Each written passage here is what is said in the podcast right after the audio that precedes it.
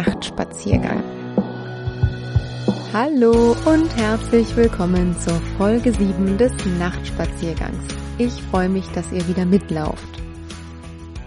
Also, ich weiß ja nicht, wie es euch geht, aber ich habe momentan ständig das Gefühl, mich irgendwo anpassen zu müssen, mich auf eine neue Situation einstellen zu müssen, wieder irgendeinen Plan zu ändern oder zu warten, bis jemand anders darüber entscheidet, ob ich einen Plan ändern muss. Ganz egal, ob es jetzt um irgendwelche Corona-Regeln geht oder tatsächlich Sachen in meinem eigenen Leben. Also solche, die mit Corona nichts zu tun haben, soll das heißen. Zum Beispiel warte ich gerade auf Rückmeldung. Ich warte auf Rückmeldung zu Daten, ich warte auf Rückmeldung zu einem Paper, ich warte auf Rückmeldung zu Terminen und ich muss mich einfach anpassen mit meiner Planung und mit meiner Reaktion darauf. Das kann ich machen und das mache ich natürlich auch. Und trotzdem führt das immer wieder zu einer ganz paradoxen Situation. Denn ich passe mich an, ich verwende viel Energie darauf, mich anzupassen. Und trotzdem, falls was schief geht oder etwas komplizierter ist, als ich das gerne hätte, fühle ich mich, als wäre ich selber daran schuld, obwohl ich die Situation gar nicht verursacht habe. Und dieses Spannungsfeld, also keine Kontrolle zu haben und trotzdem irgendwie schuld zu sein, das kenne ich nur allzu gut. Und dabei ist völlig egal, ob das private oder berufliche Kontexte sind. Es gibt auf beiden Seiten immer wieder die Situation, dass ich merke, spüre und auch ganz faktisch wahrnehme, nicht die Kontrolle zu haben, also eine Situation nicht so beeinflussen zu können, wie ich das jetzt gerade für sinnvoll halten würde, und doch fühle ich mich verantwortlich für den Ausgang der Situation. Ganz egal, ob sie jetzt schief geht oder nicht, aber wenn sie schief geht, ist es natürlich am wenigsten glücklich. Weil dann hatte ich das Gefühl, Mensch, ich hatte irgendwie gar keinen Einfluss und trotzdem bin ich schuld daran, dass es baden gegangen ist. Das ist ganz schön belastend. Und es nervt. Und ich glaube, das ist gar nicht unbedingt nötig. Und ich glaube auch, dass ich mit dem Gefühl gar nicht unbedingt alleine bin. Und deswegen habe ich gedacht, mache ich das zum Thema von dieser Podcast-Ausgabe. Der Text, den ich uns dafür ausgesucht habe, kommt aus dem Sommer 2020. Irgendwo kurz nach Ende des ersten Lockdowns und bevor die Sommergefühle eingesetzt haben. Ich nehme euch mit auf eine zum Teil sehr metaphernreiche und auch melodramatische Reise durch meinen eigenen Kontrollverlust und stelle euch den Begriff erlernte Hilflosigkeit vor. Ich glaube, dass dem einen oder der anderen das Ganze schon mal begegnet ist.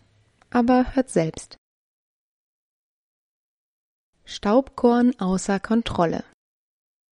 Manchmal fühle ich mich wie ein Staubkorn zwischen den Sternen, hin und her geworfen von Supernovas, aufgewirbelt von Sonnenstürmen und orientierungslos inmitten des ungreifbar großen schwarzen Universums. Und ich bin all diesen Gewalten hilflos ausgeliefert.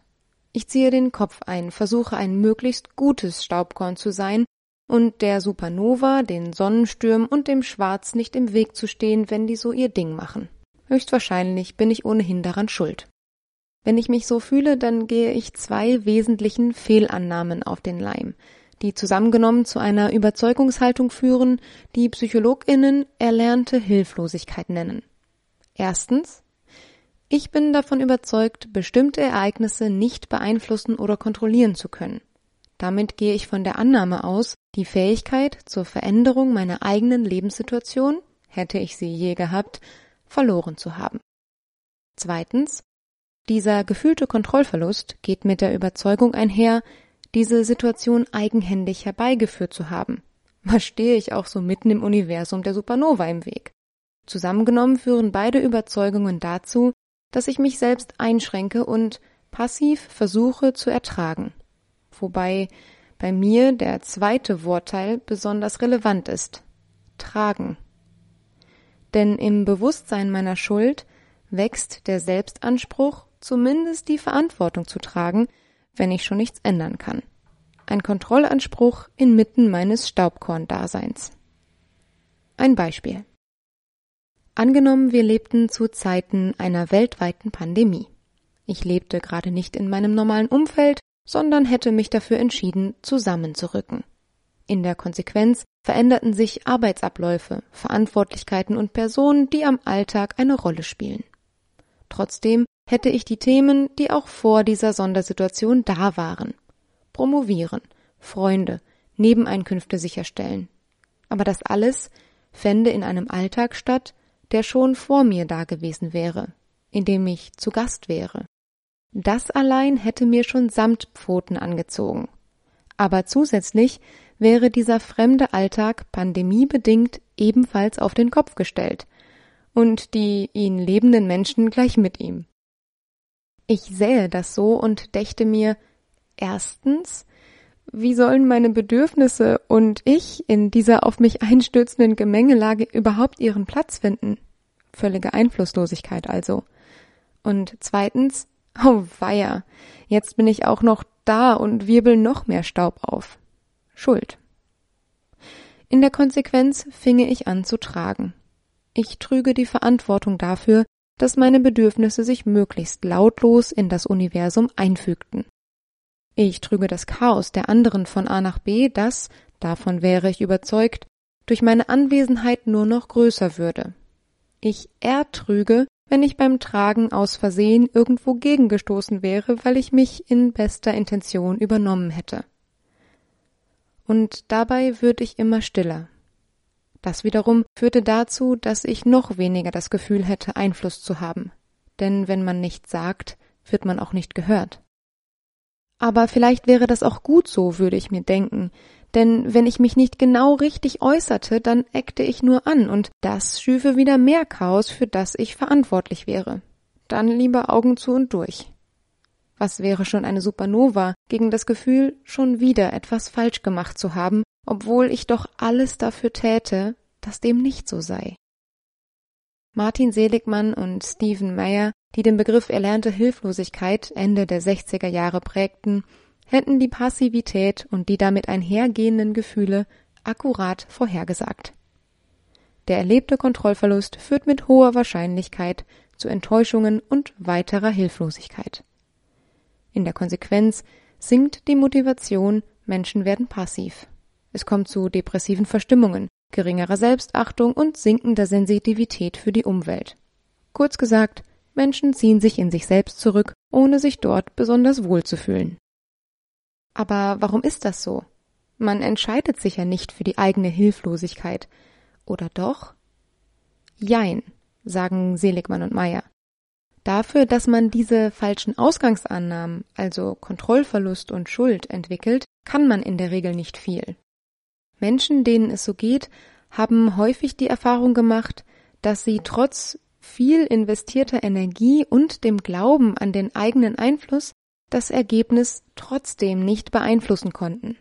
Das können entscheidende Erlebnisse mit Mobbing sein, mit Gewalt im Kindesalter oder dem Gefühl, sich elterliche Liebe verdienen zu müssen. Es können aber auch weniger gravierende Erfahrungen dahinterstehen, wie dass Beziehungen trotz Kampf und Selbstaufgabe zerbrochen sind oder auch nur die Zusammenarbeit mit einem Chef, dem man es trotz völlig irrationalen Engagements einfach nicht recht machen kann. Dem oder der aufmerksamen Leserin entgeht nicht die versöhnliche Nachricht. Menschen, die anfällig für diesen Prozess sind, scheinen im Grunde menschenfreundlich zu sein, denn ganz vieles entspringt dem Bedürfnis, geliebt zu werden und zu lieben. Wenn es aber um Liebe geht, warum macht das Ganze dann trotzdem solche Probleme? Das erklärt vielleicht der Blick auf die Fehlannahmen, die uns, die wir in diesem Prozess hängen, manipulieren. Die Wissenschaft zählt drei sogenannte Attributionsstile, die dafür verantwortlich sind, also Mechanismen, wie wir Probleme wahrnehmen, um daraus unsere Lösungsstrategie zu entwickeln. Erstens, der Mensch sieht sich selbst als Problem und nicht die äußeren Umstände. Zweitens, das Problem erscheint allgegenwärtig und nicht durch eine Situation begrenzt. Oder drittens, das Problem ist unveränderlich und wird somit auch nicht zeitlich begrenzt. Es hat also kein natürliches Ende.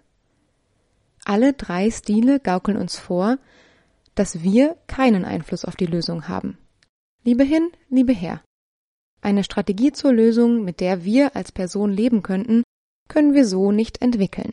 Entweder wir müssten uns selber ändern, uns einem allgegenwärtigen Problem ergeben oder ertragen, dass es uns für immer begleitet. Kontrolle? Fehlanzeige. Dabei ist es gerade Selbstwirksamkeit, die uns aus dieser Passivitätsdynamik herausbringt. Dahinter steckt ein verhaltenstherapeutischer Begriff für die Kontrolle oder den Einfluss auf eigene Handlungen und deren von uns gewünschtes Ergebnis. Um eine politische Posse zu missbrauchen, Arbeit muss sich wieder lohnen. Das fängt mit kleinen Dingen an. Auch wenn ich ein Staubkorn bin, habe ich wenigstens das Universum überlebt. Andere brauchen dafür einen Raumanzug. Ich bin nicht erstickt, und das ist doch schon mal was. Entlang der drei Attributionsstile könnte man am Beispiel oben noch viel konkreter werden. Erstens. Ich wäre nicht selbst das Problem. Mal ehrlich, es ist Corona verdammt.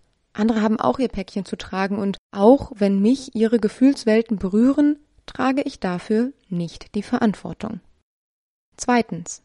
Das Problem ist durch eine Veränderung der Situation lösbar oder ich kann ihm durch einen Wechsel der Situation einfach, von mir aus auch nur für eine gewisse Zeit, aus dem Weg gehen. Es ist ein Problem, dass ich keinen Arbeitsplatz in der Wohnung habe? Na, dann muss ich diesen schaffen oder brauche eben einen anderen Ort, an den ich gehen kann. Gesagt, getan. Drittens, irgendwann ist Corona auch vorbei.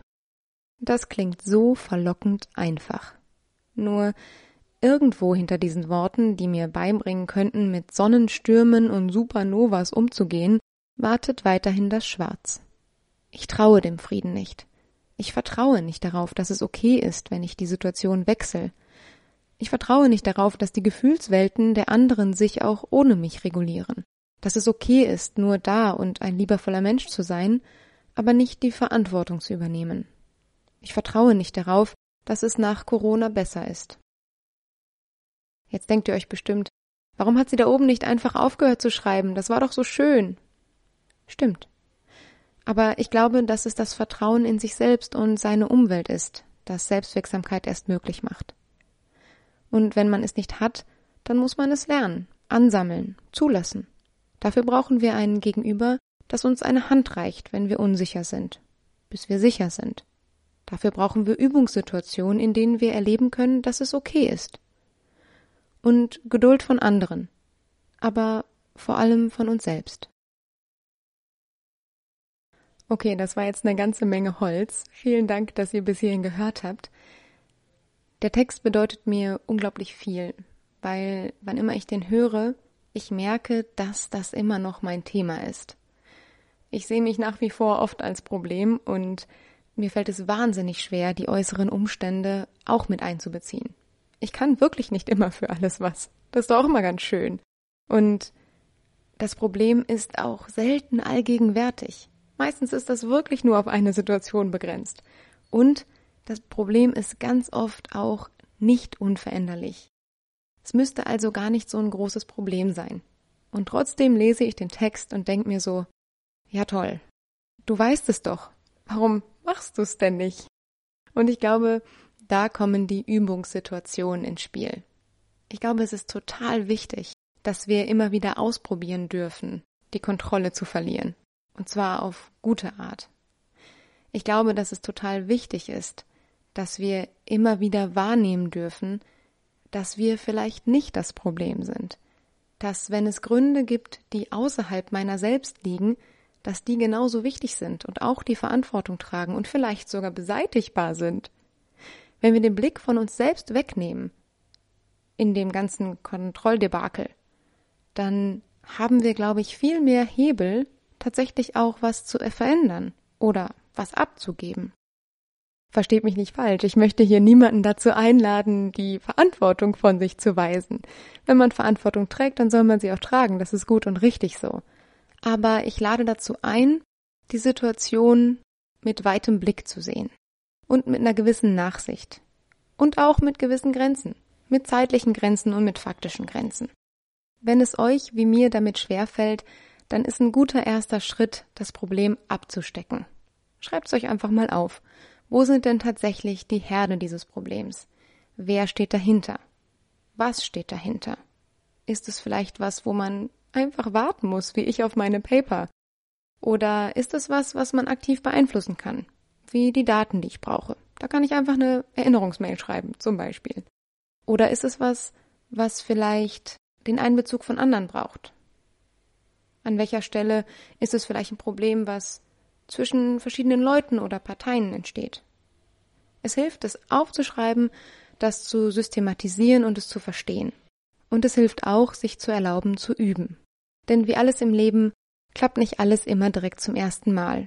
Wenn ihr jetzt denkt, was redet die denn? Das ist mir doch alles vollkommen klar und ich habe einen super Überblick darüber, wo meine Kontrollthemen sind und wo ich anfassen kann, dann erstmal herzlichen Glückwunsch, das ist super wichtig.